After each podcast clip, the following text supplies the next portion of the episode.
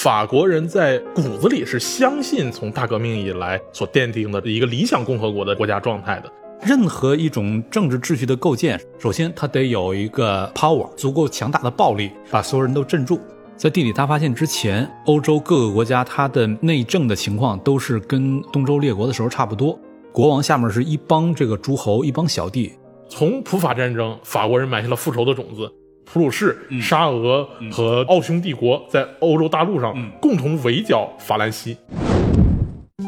大家好，欢迎收听由大观天下志制作播出的播客《东腔西调》，我是何必。今天是我们《列国志》欧洲篇的第三期，我们来到一个非常浪漫的国家——法国。《列国志》的主理人施然老师的研究专业领域。今天我们就一起听一听施展老师研究颇深的法国是一个什么样子。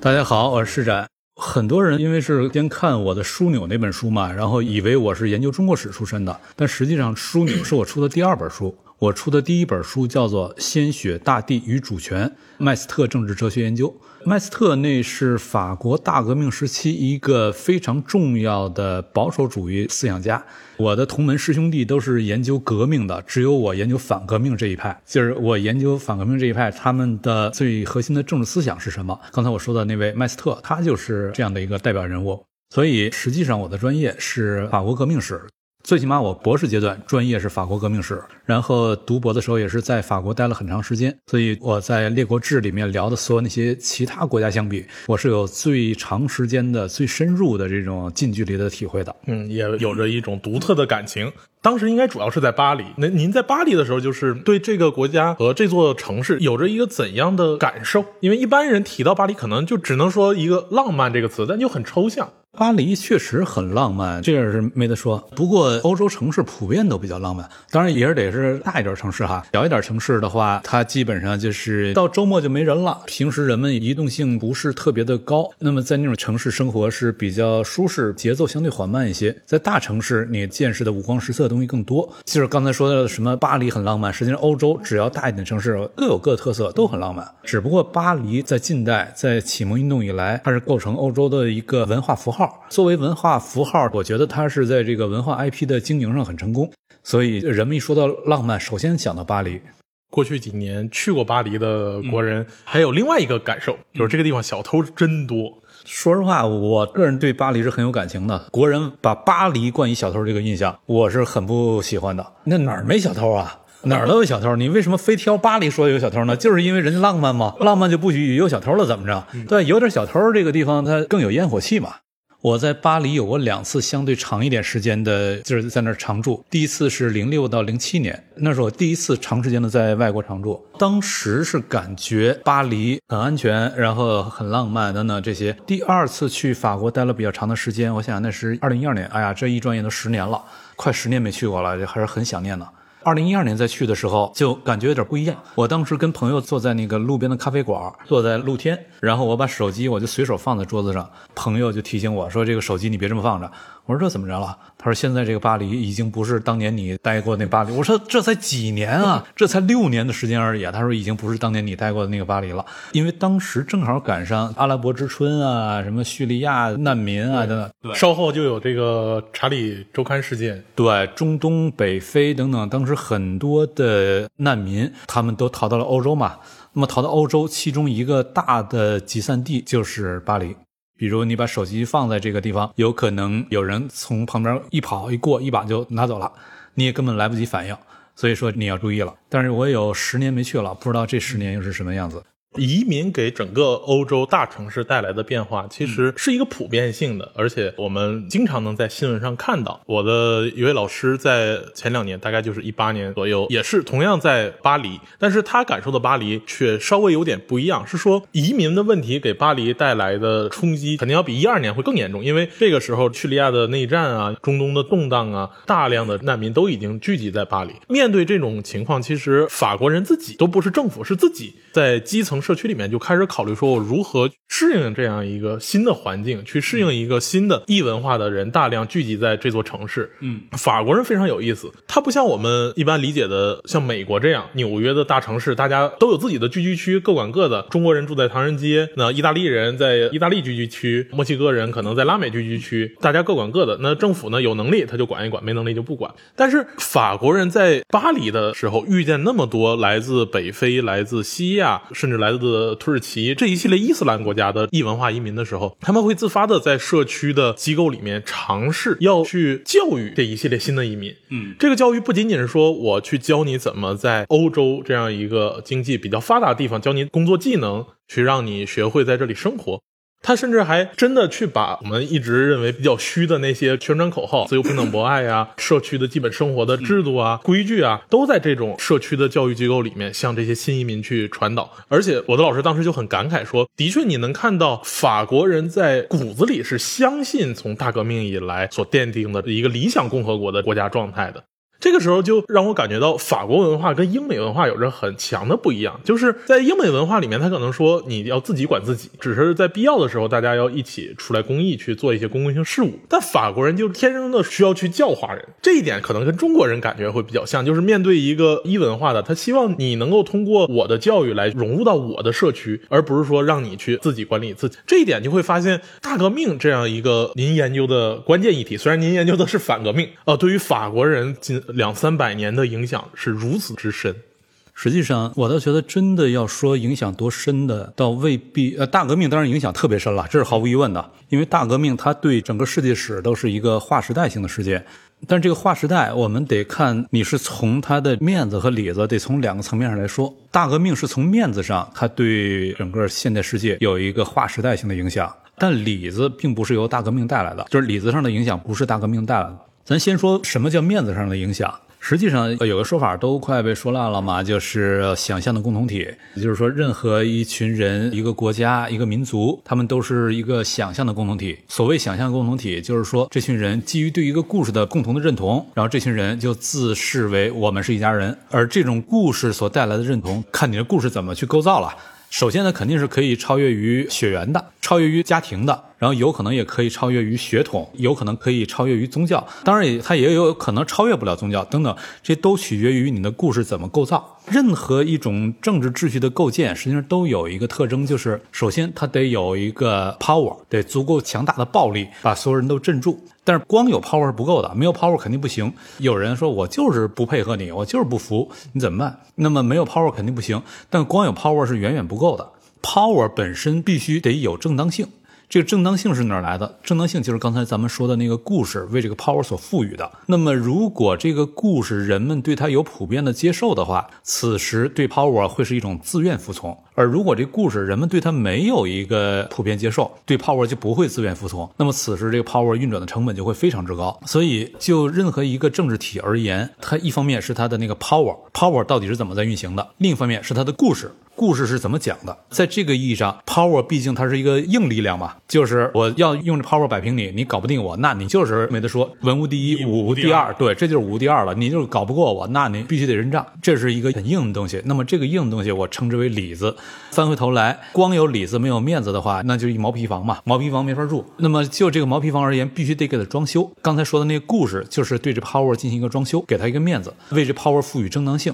当然，这装修这不是一个面子工程哈，就是如果没有正当性的话，power 的统治是完全不可持续的，因为成本会高到你承受不了，不可持续。如果要想可持续，它必须得有这个面子工程，得有那故事。而法国大革命，我刚说它有一种颠覆性的效应，颠覆在哪儿呢？就颠覆在它把这个故事到底怎么讲，这面子工程怎么做，它把这故事的讲法给做了一个一百八十度的大转型。过去这个故事的讲法，你的正当性来自于什么呀？来自于君权神授，自上而下的。在大革命之后，你这故事是什么呀？正当性是什么呀？来自于人民主权，是自下而上的。而甭管你这个故事讲的正当性是自上而下的，还是自下而上的，这都是面子。而就里子而言，power 没变，power 仍然是 power。这就是托克维尔在《旧制度与大革命》里面谈到的，说革命它带来了我们看到各种各样话语的变化、意识形态变化，能带来很多变化。但是你深入到当时的法国，深入到它的具体的历史过程、社会过程当中去看的话，实际上它的这种权力就是 power 运转形态没什么变化，甚至它的权力的运转比在革命之前还更加的集权了。因为 power 这个里子到底怎么运转，这不是由故事所决定的，这个里子到底怎么运转是由它的社会结构所决定的，而它社会结构不是法国大革命塑造出来的，它的社会结构是在法国大革命之前一两百年由法国国王塑造出来的。那就是被称作旧制度。法国的旧制度，这在欧洲也是比较特殊、比较有特色的一个地方。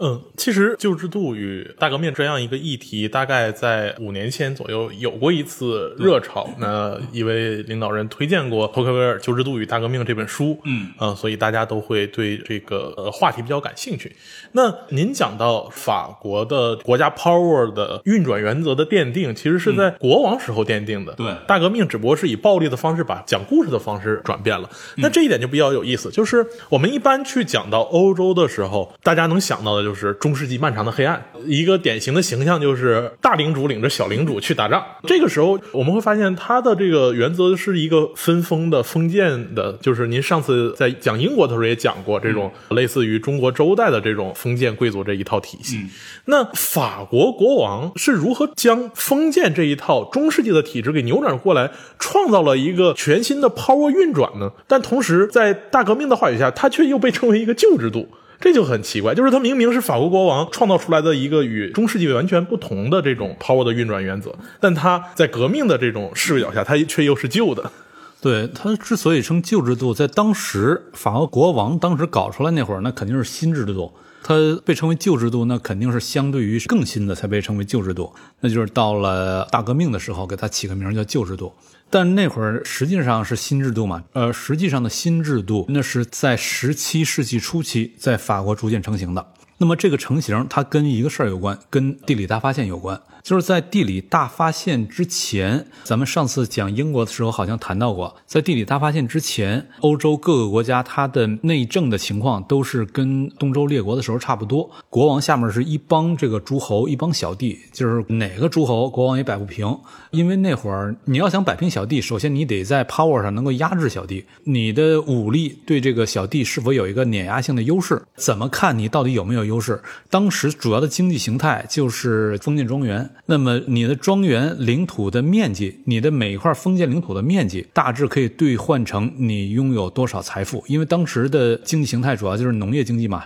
土地的面积大致可以兑换成你拥有多少财富，拥有多少财富可以兑换成你能够掌握多大规模的军队。除非这个国王他在领土面积上对小弟们有压倒性优势，否则他在军事能力上对小弟们是没有办法有压倒优势的。所以在近代以前，欧洲各国的国王他面对小弟们不服，根本没有办法。而到了地理大发现之后不一样了，地理大发现之后，那些做远洋贸易的人，他们搞到了一大笔钱。远洋贸易，你可以不占有土地，你完全就是有一些船，然后能够把人攒起来，你还能搞到一些最初的初始资本，到海外去冒险，你就可以出来搞事儿了。那么那些冒险商人，他们通过远洋贸易积累了大笔财富，然后这些财富就是一种跟土地占有形式无关的财富嘛。于是这笔财富就被国王发现了，国王就到这些商人这儿来借款，用借到的款去瑞士雇一群雇佣兵，用雇佣兵再去打那些贵族。那么在这个过程当中，因为法国的一系列的这个历史机缘吧，法国国王在这么操作的时候，他操作的最成功，效率最高。于是法国国王率先把他手下的那些不服的贵族都给碾平了。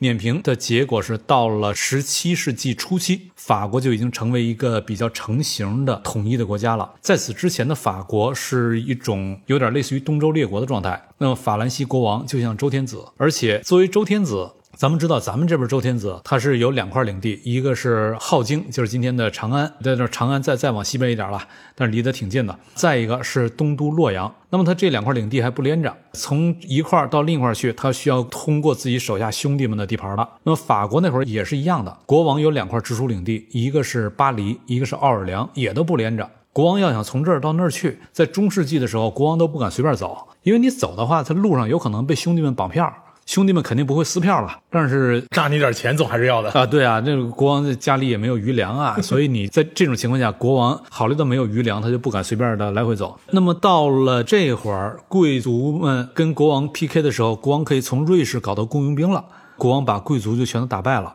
在此之前，东周列国的那种封建的状态，到了这个之后，国王就把一个分裂的国家给统一起来了，就相当于从春秋战国进到了秦统一天下的这个状态。只不过在中国这边，是秦把周天子也给灭掉了，然后由秦始皇统一了天下，周天子没了；而在法国那边，是法国国王自个儿变成了秦始皇。他自个儿来把这天下给统一了，效果是一样的吧？反正统一了，统一了之后，才有了统一的法兰西，有了统一的法兰西，这是后来法国大革命的前提。所以，法国国王把手下这些贵族们全都给打平的这个过程，在历史上被称作是国王革命。国王革命这个阶段很重要，因为没有国王革命，根本就没有统一的法国。那么，在国王革命之前的法兰西社会被称作封建社会，那是原初意义上的封建社会。咱们今天经常用“封建社会”这个词讨论的时候，实际上这词是用错了。真正意义上的封建，它的原意是什么？封土建邦，它必须得是分裂割据的，那才叫封建。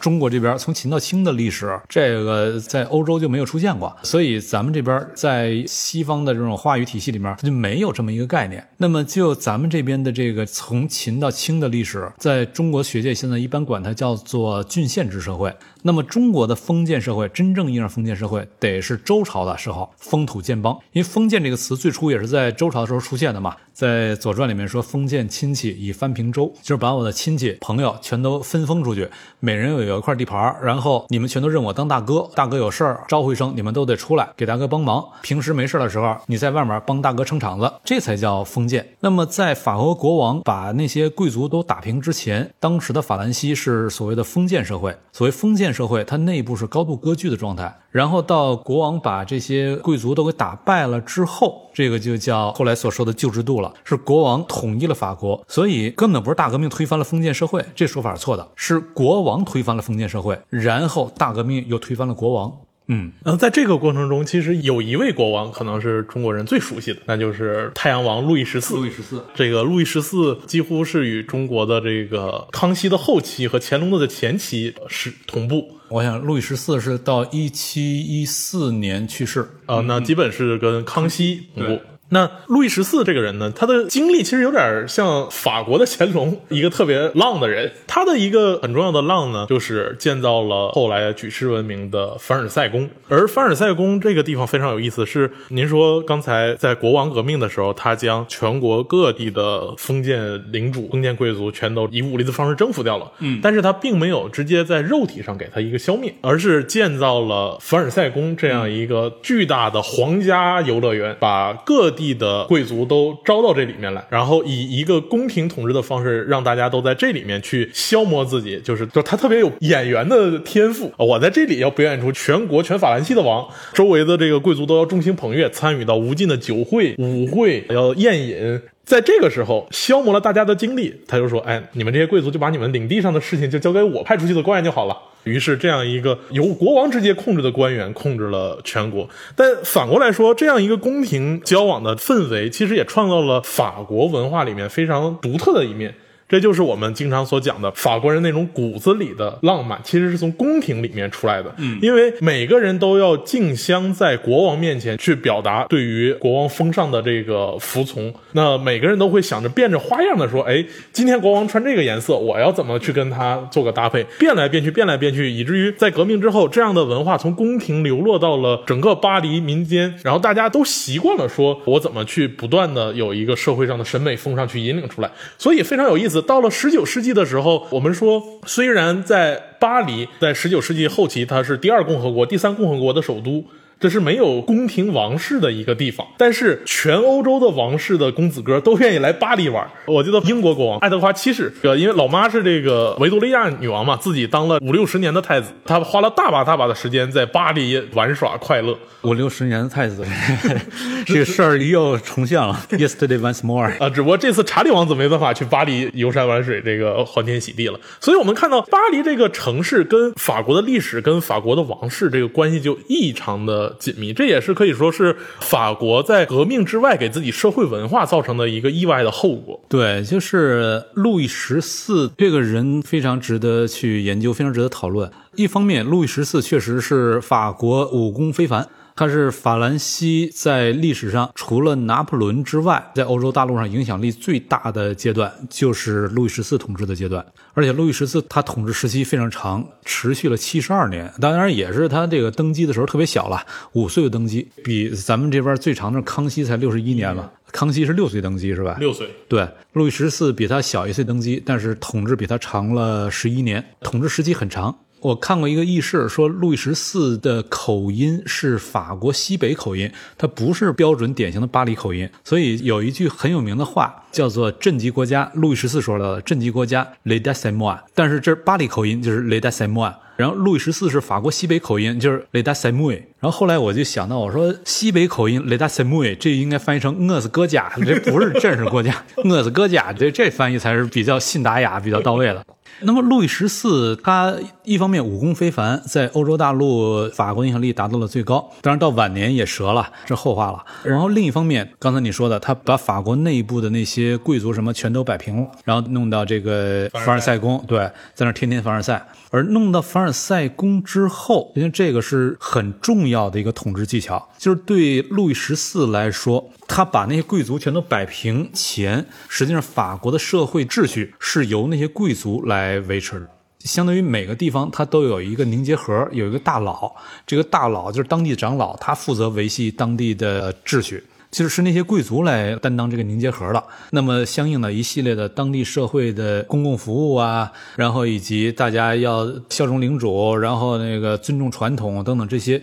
这也都是由贵族来在当地来维持的。只要贵族仍然存在。贵族在这个社会当中到处都作为凝结核，那么实际上此时对这个社会的统治是一种很直接的，我称之为很具体的一种具体统治，因为它是靠一个很具体的人在这天天跟你打交道。贵族他治下的他领地面积是相对有限。然后贵族跟这个领地上的多一半人可能最起码是脸熟，那么在这种情况下是有这种 person to person 这样的一种很直接、很具体的个人感的，所以这种我称之为一种具体统治。如果是具体统治的话，那么他统治的时候对规则的要求不是那么的严格。这就有点类似，我前两天跟一个哥们儿还在聊这话题呢。我说，对于一个十几人的一个小群，在微信群里面十几人的小群，跟这个几百人的大群，我说这两个群里面的行为规则是不一样的。小群里面大家伙彼此都是非常熟，然后才能形成那种十几人的小群。那么在这里面规则越严格，实际上这些人彼此之间就越不舒坦，很别扭。对。因为都是哥们儿嘛，哥们儿，你规则搞那么严格，这个关系就变得很疏远。但是如果几百人大群，哪怕彼此都认识，但不可能都那么熟悉，也不可能都是哥们儿。作为哥们儿，这个关系，你的人群规模是有一个限度的。那么在这种情况下，规则就必须足够严格，才能给人一种恰当的边界感。有了边界感，人才舒服。而如果是那种小群的话，边界感太清晰，人反倒不舒服。这就是刚才咱说的那种具体统治，小群就类似于这种具体统治，边界感太清晰，反倒让人不舒服、别扭、有距离感。但这不是说不要规则，而是说规则它是靠一系列的不成文的默契来形成的，而且这些不成文的默契。你看上去不成文，似乎很模糊，不像规则那么清晰。但是某种意义上，它比规则更加严厉。一旦你的行为会打破这个默契，那么有可能你就直接社死了。在具体统治当中，这种不成文的默契更重要，而那种抽象的规则也重要。但是它的重要性不是排在第一位的。刚才说这都是有贵族在当地进行具体统治。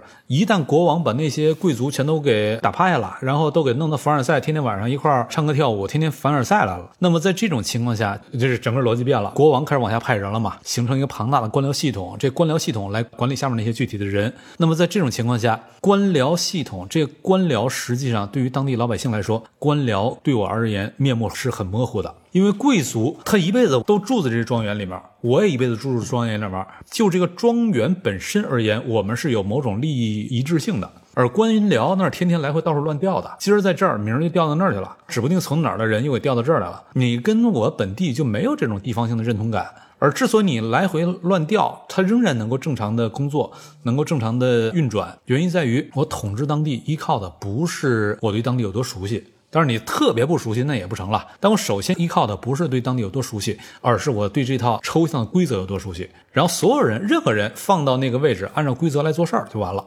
所以此时当地老百姓他跟这个政府打交道的时候，面对的不再是很具体的贵族，他面对的是一个面目模糊的，实际上是一个抽象的规则体系。规则体系没有任何人情感，没有任何人情味儿，然后又没有贵族的当地来跟老百姓天天在一起，告诉大家这个传统很重要，我们要尊重传统等等这些啥都没有的情况下，此时国王对国家就开始进行一种抽象统治了，从当年贵族具体统治转化为一种抽象统治，而一旦转化为抽象统治，老百姓对于抽象的规则是很难形成敬畏感的。在这种情况下，国王统治国家，他会陷入到一个。人们本能性的就未必遵守这规则，如果敬畏感不足的话，所以国王是需要唤起人们那种敬畏感。怎么唤起敬畏感呢？那我就极尽夸张之能事，我来做各种各样的很夸张的礼仪啊、符号啊、各种凡尔赛啊，我能怎么凡尔赛就怎么凡尔赛。我印象最深的是这个路易十四为了表明自己是太阳王，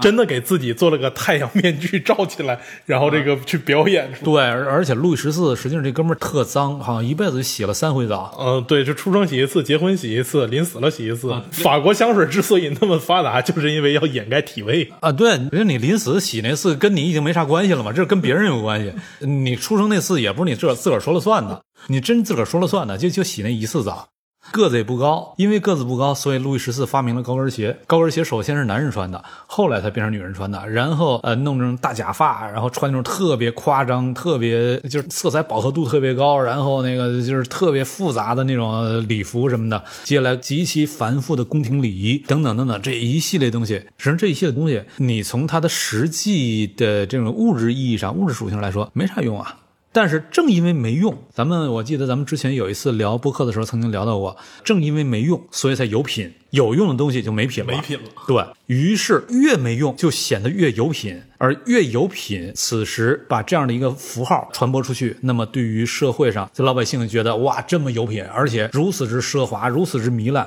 我根本比不过。因为如果你仅仅是一种暴发户式的骄奢淫逸，那肯定会让人很厌恶。但是它确实表达出来极高的艺术水准，而那些艺术水准得靠特别的骄奢淫逸你才能支撑得了。但支撑完之后一看，这确实这不是暴发户，这确实真的是有艺术水准，审美品位非常之高。于是，一系列的那种文化符号塑造出来，这对太阳王进行抽象统治的时候，越抽象统治，他就越需要文化符号。而且，抽象统治依赖的规则已经很抽象了，那么这个文化符号本身就显得特别的有活力，特别的具象化。所以，一系列东西符号什么就全都被塑造出来了。这个塑造的过程，就是人们一看，这确实真的是有品。那么社会就会开始模仿嘛，开始模仿这个风尚嘛。于是法国的宫廷礼仪以及宫廷当中的很多的审美的这个标准啊什么，逐渐的向这个社会上扩散。于是法国因此而成为就是人们一说的一个浪漫的国家，首先会想到法国。实际上，这个浪漫，浪漫本身通常都是要做一系列完全没用的事儿，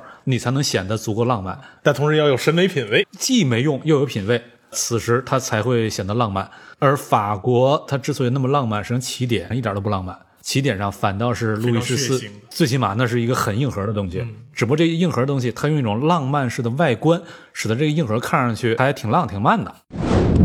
刚才您讲到路易十四，其实另一个不得不提的人，为世界上的人所知晓的法国人物，那就是拿破仑，还是个小个儿。拿破仑这样一个政治强人的诞生背景，恰恰是他要收拾法国大革命所遗留下来的震动变荡不羁的这样一个政局状态。但是我们讲大革命创建的法兰西共和国，奠定了一系列的各种各样的法案，其实看起来都很抽象。他用这种所谓人类理性的方式，以启蒙运动，呃，那些启蒙思想家所倡导的一系列理性的方式，想去规制出一个理性的政体。他认为理性就是好的，就有各种各样的法案放出来。但这些都是很抽象，但是我们会发现，在 power 的层面上，大革命所激发出来的这种抽象的规则，反而具有格外的军事动员力，嗯，以至于我们看到，到了拿破仑时期，他在称帝之前就已经掌握了一支庞大的法国陆军，征服了西欧。然后他称帝之后，又一路打到了莫斯科，虽然兵败如山倒，嗯，但是他后来还能东山再起，有了一个短暂的百日的复辟，嗯，我们会看到，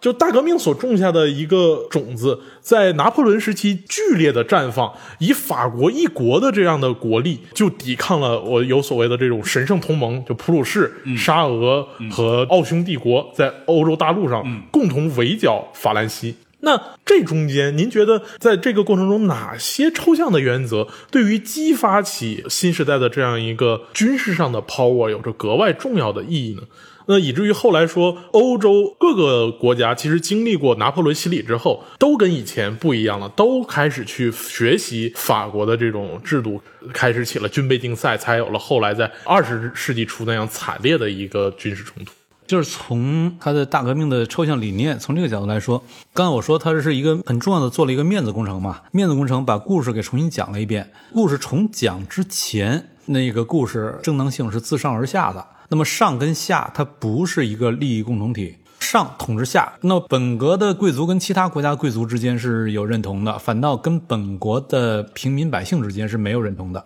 就之前的故事结构，它是打造了一种跨国的横向的认同结构。但是在大革命之后，那个新的故事当中，它打造了一个内在的，不再是对外横向的了，而是一个内在纵向的，自上而下全都要认同，我们都是法兰西人，打造这样一个纵向的认同结构。也就是说，他通过这个故事的重塑，把认同的方向给改了。认同方向改了，那意味着谁有资格参与战争这事儿就不一样了。在过去，我作为贵族，你作为平民，咱俩根本就是不是一拨人。我跟隔壁那贵族，我们是一拨人。但是我跟隔壁那贵族，可能我们家我们虽然是一拨人，但不妨碍我们会吵架。那么吵架的时候，我们要打仗，但打仗那也是我们贵族之间的事儿，跟你老百姓没多大关系。所以就是战争，就是轮不着你们参与，就是我们之间的事儿。那实际上规模都很小。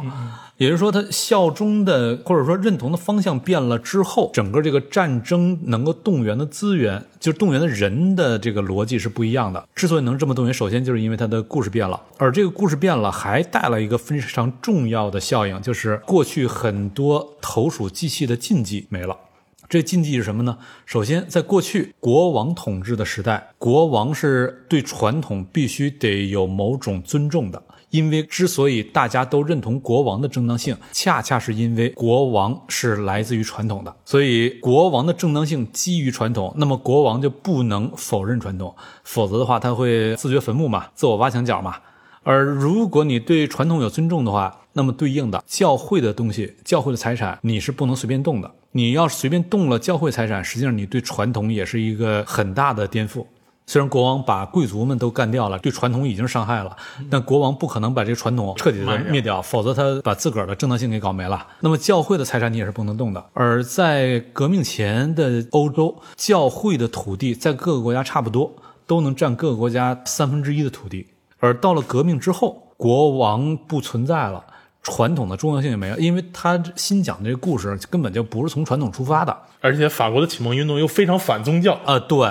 于是，教会土地的正当性这事儿，国王的那种的投入机器根本就不存在了。所以，革命政府直接把教会土地就给没收了。革命之后，又有一帮贵族逃亡了，于是革命政府把逃亡贵族的土地也给没收了。因为革命政府手里掌握了大把的土地，土地财政这就可以搞了嘛。土地财政以手上掌握的这些土地为担保，发行了纸券。就是纸，那手指的纸，用这个纸券实际上就相当于以土地为担保发行的纸币。然后就是承诺那些被他征来当兵的人，你们当兵给你们发纸券，然后用这纸券回到家乡就可以用它来兑换土地，拿着这个去领土地。那么这就相当于没收了大片土地之后，手里掌握大量资源，获得了新的财政来源。那么他能够动员起来的人是比过去多得多了。你能把人动员起来，你还得能养得了这么多人才行。养不了这些人，这事儿你也玩不下去嘛。那么。么把那些教会土地一抢，土地财政一玩，他又能够用这个为基础养得起那么多人了。于是法兰西当时就革命法国，养了一支庞大的军队，欧洲此前历史上从未见过那么大规模的一个军队。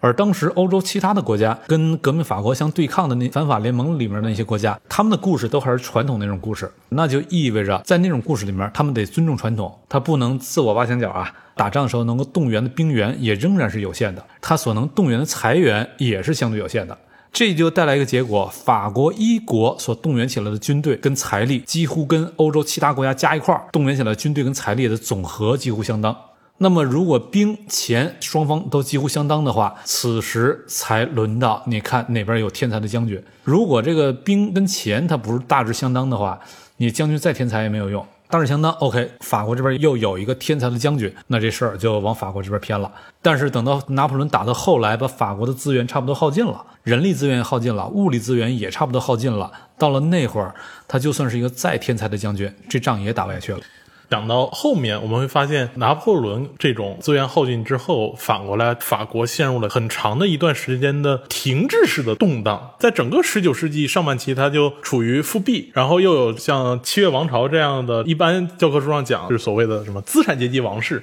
但实际上其实也是这个波旁王朝的旁支了。嗯，就是这样一个比较长的复辟过程。但有趣的是，我们看到法国这种对于共和的追求。虽然经历了近半个世纪的复辟，但没有灭。后来又有了第二共和国，而第二共和国很重要的一个总统又是拿破仑的侄子，然后顺利的又把第二共和国变成了第二帝国。对，然后这个拿破仑的侄子拿破仑三世有点宋襄公的意思，这个打起仗来不是太灵光，有了普法战争。而普法战争在我们看来，其实奠定了十九世纪后半期一直到二十世纪整个欧陆格局的一个最基础的事件，那就是法国这个此前被认为是一个一直保有欧洲第一大陆军的强国。和另一个号称一个军队拥有一个国家的这种军国主义的普鲁士之间，嗯，两个不断的这样的对立斗争。那从普法战争，法国人埋下了复仇的种子，再到第一次世界大战，把整个德国给颠覆掉，然后又施加了极重的惩罚，反而又激起了德国内部的这种裂变，又诞生了纳粹，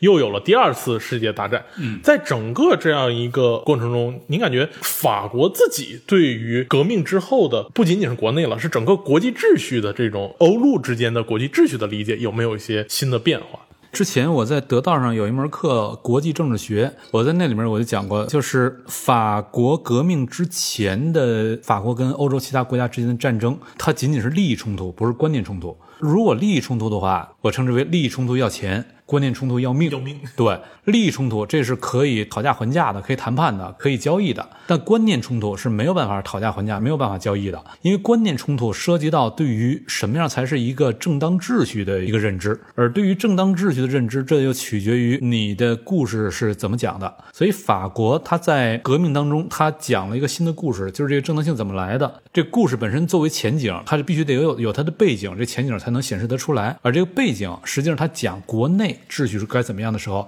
国际就是它的背景，所以他讲国内正当秩序该怎么构建，对应的一定会产生出一个国际的正当秩序，也需要做调整、做演化，一定会出现这么一个东西。这也是为什么法国大革命的时候，法国跟欧洲其他那些国家之间战争如此之你死我活，因为这是观念冲突，而不再简单的是利益冲突。所以你刚说这个法国革命。法国革命，它对于法国对国际秩序的理解是否有一个变化？那当然，显然是有变化。康德所说到的什么永久和平论啊什么的，呃，就是咱纯粹从理想状态上来说哈，法国他认为一个理想的国际秩序，就有点类似于康德所说的有永久和平论，就是全都建立人民主权的国家，全都是民主国家，那么到时候就不会打仗了。这儿我所说，这是他的一个理想状态。所谓理想状态，就是你在讲的这个故事，任何一个故事都是一个系统，这个系统它会自发的往前滚动，它有一个系统内在的一个逻辑。这个系统的逻辑往前滚动的时候，滚动出来的那个结果，那是我说他这个故事的理想状态。但故事它是要用来对现实进行规范、进行引导、进行适配的。如果你这个规范引导出来的结果，或者适配出来的结果跟现实之间差距太远的话，那么此时通常都是故事要调整，而不是现实调整。所以刚才我说法国它的那个故事，从理想状态上来说，跟康德所说的永久和平有点类似，但具体到真实的历史现实当中，它的结果就是反倒是激发起了民族主义。在法国大革命之前，欧洲是没有民族主义。义的，但是在法国大革命直接的激发出了这种非常强烈的民族主义，而且这个民族主义激发出来之后，所谓民族主义实际上它也是对于故事的一种不同的讲法。就是过去我们说各个国家大家伙都有国王的时候，国家内部所有这人彼此又都不一样，就是有贵族啊，有平民啊，有教师啊等等，他的这个身份啊、等级啊等等都不一样。这些彼此之间不一样的人，为什么我们应该是一家人？那那会儿很简单，因为我们都效忠同一个国王，我们效忠同一国王，所以我们应该是一家人。可是革命了之后，把国王给推翻了。没有国王了。效忠谁呢？对啊，是人民主权了。那你效忠人民，那首先就要回答什么是人民，你得把什么是人民这事儿得说明白，然后人民主权它才有它的主体嘛。那什么是人民呢？那这又需要一个故事，把这个什么是人民给构造出来。因为所谓的人民，它实际上有一个理论假设，就是一群人达成了统一的意志，形成了统一的意志的一群人，那就是人民。但问题是，就是男朋友跟女朋友在一块儿啊，那肯定会有统一意志。但是如果俩人分手了，那马上这个意志就不统一了，他不会往女朋友那儿去统一了。更何况一个国家那么多人，他怎么可能会有统一的意志呢？所以这种所谓的有统一意志的一群人，他完全是一个理论建构，是一个故事讲出来的结果，想象共同体嘛。把这故事讲出来之后，人民主权的主体人民才出现。而这故事怎么讲，那是有一系列的技巧的。在法国大革命的时候，他就讲我们是人民主权，而这人民是谁呢？人民就是我们的 nation，而 nation 又是什么呢？那接下来就看法国给出一个说法，什么叫 nation？而按照法国的说法，德国没法承认，没法接受。于是德国又开始发展他的说法，什么叫 nation？这个咱们都留到下一次讲德国的时候再来仔细展开这个话题。呃，在这儿只说它的结果是什么？各个国家都开始发展出民族主义之后。它会带来一个结果，就是各国家按照康德的那种理想状态，都是民主国家了。但是民主国家不代表它必然爱和平，因为民族主义它是有可能把一些不那么爱好和平的东西是给你激发出来的。这个咱们在历史上见到很多了，就是民族主义，它为了建立一个民主国家，它为了把人民主权这事儿给说通，它就不得不去构建一个民族。而民族主义一旦被构建起来之后，它又可能引起很多非理性的很。狂暴的东西，所以它并没有导向康德所说的那种很理想的民主和平，就是永久和平论，就是说都建成民主国家，咱就和平了。那些国家都民主了，但是民主的结果却是民族主义利用民主的手段，使得那种很狂暴的决策更加不可收拾。于是欧洲就陷入到了另外的一个状态。法国在一战过程中所激发出来的民族主义的情绪，刚才正如您讲的，在战后其实有了一个集中的反馈，就是对德国的报复。嗯，所以我们看到，在凡尔赛啊，又提到凡尔赛了。嗯，在凡尔赛和会的时候，有人说这不是一次中战，这只是一次二十年的停战。嗯，那的确差不多就是二十年的时候，一九三九年，德国再一次成为了世界大战的策源地。对，这个时候我们就会发现，法国革命所激发出来的民族主义，在二十世纪的上半期给欧洲带来了非常强的阵痛。但是我们会发现，哎。二次世界大战一结束，欧洲似乎又进入了一个漫长的和平，就是如此长时间的，至今已经有七十余年，整个欧洲大陆，特别是西欧地区，没有爆发过一场战争，嗯，没有任何冲突，这在欧洲历史上都是绝为少见的。嗯，而这样一个和平秩序的主要的这个奠基国家，其实法国依然扮演了极其重要的角色。对，我们知道欧洲煤钢共同体，对啊，煤钢联营到后来的欧共体，再到后来的欧盟，法国都是最。最为积极的倡导者。那我们从十八世纪的大革命向二十世纪的欧洲共同体来去转变的话，我们会发现，哎，何以法国这样一个最早诞生了民族主义的地方，在二十世纪反而有了一个如此大的转变，以至于会奠定了欧洲如此长时间的一个和平局面。这个过程，法国人在这种国家认知上和国际秩序观念的安排上有着什么样的变化呢？我觉得这里面得从两个角度来看，呃，一个是你刚才说的这个国家观念上，以及国际秩序的认知上，再一个是它现实的这种 power 结构上。就是从刚你说这国家认知上，这个可能熟悉我的朋友都知道，我讲过很多次的。法国科耶夫在二战即将结束的时候，给当时一块在伦敦流亡的戴高乐给他上的一篇长文，叫做《法国国事纲要》。这个也都有中文译文了，它被收在一个集子里面，那个集子叫做《科耶夫的新拉丁帝国》，里面的第一篇就是刚才我说那个《法国国事纲要》。感兴趣的朋友，我推荐大家一定要去读一下，看一下那种真正高水平的国际政治的思考是什么样的，绝不是我们看到的网上那些口炮式的那种充满了荷尔蒙、无脑的那种叫嚣什么，绝不是那种。看看真正高手的那种国际政治思考是什么样的。那么科耶夫他在那篇文章里面他就提到说，二战之后应该能看出，第一，二次大战这场战争已经表明，民族国家时代已经过去了。一个民族国家，它组织的再怎么强大，它效率再高，在同等技术条件下，你是没有办法想象比纳粹德国效率还高的一种组织机制的。但它还是一败涂地。所以，民族国家的时代已经过去了。那么接下来是什么时代？就是帝国的时代。所谓帝国时代，不是说有出来一个帝国主义的状态，对，不不是这个概念。所谓帝国的时代，是指提出一个超越于民族国家之上的理念，用这个理念能够统合起一大堆国家，形成一个更大的秩序。那么你有一个足够庞大的联盟阵营，自然打仗的时候那就是打群架了吧。这个好虎难抵群狼啊！你就算作为民族国家，你再怎么能打，架不住人家是一堆人上来跟你打群架，那你还是扛不住的嘛。所以他说，民族国家的时代已经过去了，接下来是帝国的时代。而帝国就在于，刚才我说打群架，可能有人会把这个事儿给简单化理解，那不就是建一个同盟吗？比建同盟要更复杂。建同盟有可能是因为利益而结在一块儿的同盟，以利益为基础的同盟是不稳定的，是很容易因为利益的变化而散伙重构的。而如果是基于观念、基于共同价值观而形成同盟，那么这种同盟它是稳定的。这是非常重要的。科伊夫他说，民族国家时代过去了，接下来是帝国的时代，那就意味着你得去寻找建立帝国所需要超国家的普遍观念。然后他就说，我们能看到的是两个帝国，一个是 Anglo-Saxon 的帝国，英美帝国，这个帝国它会整合起所有那些自由资本主义国家；另外一个帝国是苏联的这个共产主义帝国，它也能够聚拢起一大群国家。接下来法国这不就亮着了吗？法国在这个过程当中，它会沦为二流、三流国家的。可是出过这个呃厄斯戈加什么，还还出过拿破仑，出过这种 英雄的。对，拿破仑是相当于是台湾口音，厄斯国家。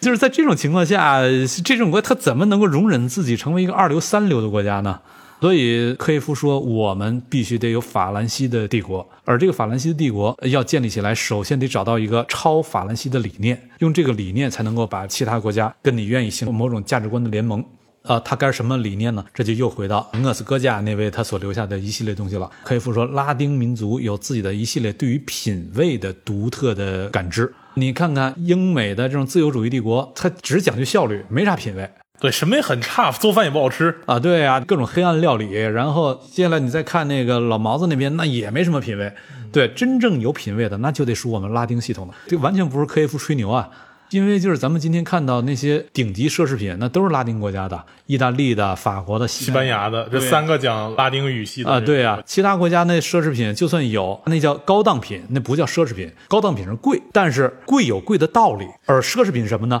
贵的没道理，那才叫奢侈品。所以拉丁国家那都是奢侈品，德国它是可以做高档品，但它做不了奢侈品，因为它欠缺品位。科耶夫就说，我们基于这个品位，我们是可以形成一种独特的泛拉丁国家的，基于意大利、西班牙、葡萄牙、法国，再通过意大利、葡萄牙还可以把拉美也给勾连上，然后法国还有那法属非洲一大片，一旦组成这个拉丁帝国的话，法兰西毫无疑问是其中的盟主，大伙儿必须认账的。法国当不了盟主，谁当不了盟主？那么在这种情况下，法国就重新能够成为一个大国。要成为这种大国的话，形成一个拉丁帝国嘛？这个拉丁帝国在这三个帝国里面，法国这个拉丁帝国肯定是最弱的。但这没问题，最弱的却是自由度最大的。因为你最弱，所以你不会有当老大的想法。而那俩都有当老大想法的时候，他就不得不来拉拢你。于是反倒你的战略自由度远远大于他们俩。那么这才是我们法兰西在战后应该走的方向。那么为了建立这拉丁帝国，我们必须得推动一个欧洲统一进程。如果没有欧洲统一进程的话，新拉丁帝国这事儿肯定是作废的。新拉丁帝国当中的一个根本特性就在于，我们必须得去放弃法兰西是法兰西人的法兰西这样一个观念。法兰西从此是欧洲的法兰西，那么对应的欧洲才有机会成为法兰西的欧洲。刚好在这个时候，德国也产生了一个类似的想法，就是德国的总理阿登纳。他也产生一个类似想法，就是我也得放弃德国是德国人的德国，也得放弃这个想法。于是就是两边都有了这种超越民族主义、建立统一欧洲，都有这样一个想法之后，OK，这个欧洲统一进程一个具体政策往前推进，这事儿就能推了。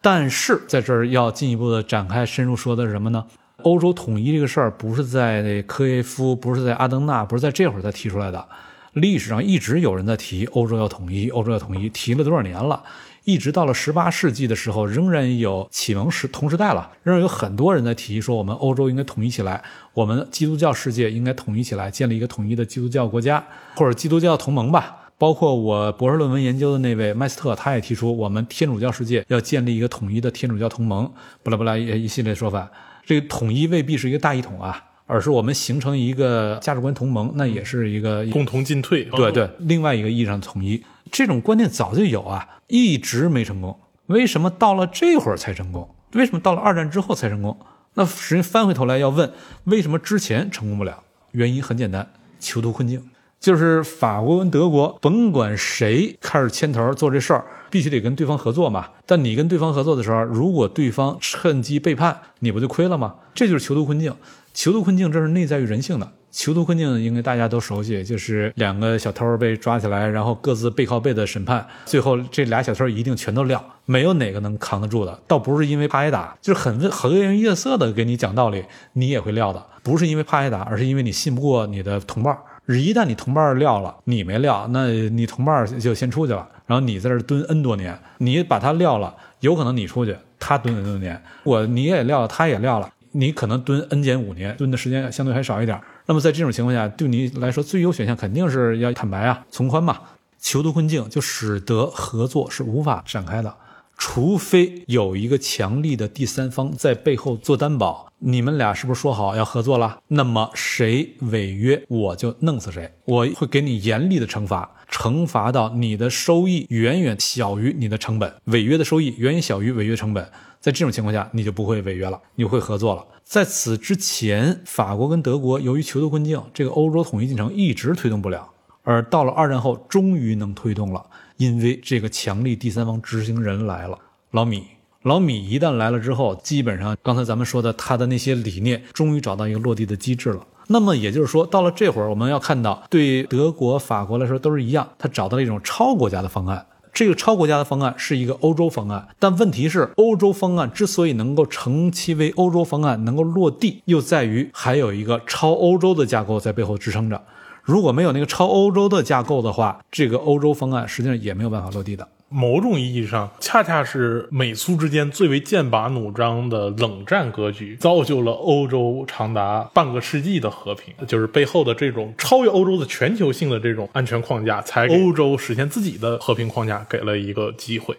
不由得让我们想到现在。其实刚才讲到法国对于一个统一的欧洲的这个热衷，直到今天，我们都能在法国的领导人的身上看到这样一种热情。那比如最近的这种欧，那马克龙一直在调停，在两边去说和，来表达自己作为一个欧洲领袖的这样一个身份。我们知道，欧盟到现在就其内部的经济实力来说，德国是最为强劲。我觉得这一点也可以在我们的下一次好好来聊一聊德国这样一个非常特殊的国家，被两次世界大战打成这个样子，还是欧洲经济最强的。但是因为二战的原因，德国某种意义上它的主权并不完整，嗯，它没办法像一个正常国家那样去行使完全的国家主权，以实现它在欧盟里面的领导力。所以这种历史性的偶然也给了法国领导人能够施展科耶夫在国事纲要里面的一种畅想的一个舞台。今天咱们聊法国大革命，会发现一方面观念所塑造出来的事实非常重要，因为它塑造了民族，它塑造了一个平等的身份，告诉大家会有这样一个。的世界，同时也会塑造出来一个超越国家之上的新的架构，告诉大家我们可以去保持很长时间的和平。嗯，只要大家愿意去相信这个故事，嗯，这个观念就会有相信的力量。但反过来说，现实的 power 也很重要。有的时候，你的观念和你的 power 并不契合的时候，那就像法兰西第二帝国的时候，就会输得一塌糊涂。但有的时候，一旦说，哎，我将我的这个观念和我的现实之间做一个比较好契合，那就会让我这个国家达到一个前所未有的境遇。这也可以说是法国革命，我们去回顾这样一个很重要的国家、很重要的事实，给我们带来的一个对于政治、对于历史的理解的很重要的要素。对，就像第二帝国的时候，那也是拿破仑三世他大意了，没有闪本。本来他是没有必要御驾亲征的，不御驾亲征这事儿有缓，真就是大意了没有闪，然后御驾亲征了，想闪也闪不开了，结果当场就被叫做人了。好，非常感谢石老师今天和我们深入的聊了法国这个国家，特别是法国大革命给法国、给世界所带来的这样一个遗产。在聊的过程中，石老师您刚才也埋了一条线索，就是民族主义对于欧洲历史的影响，同时也对于我们接下来要聊的一个国家德国有着非常关键的影响。非常期待石老师能和我们在下一期一起来聊一聊德国。下一期再见。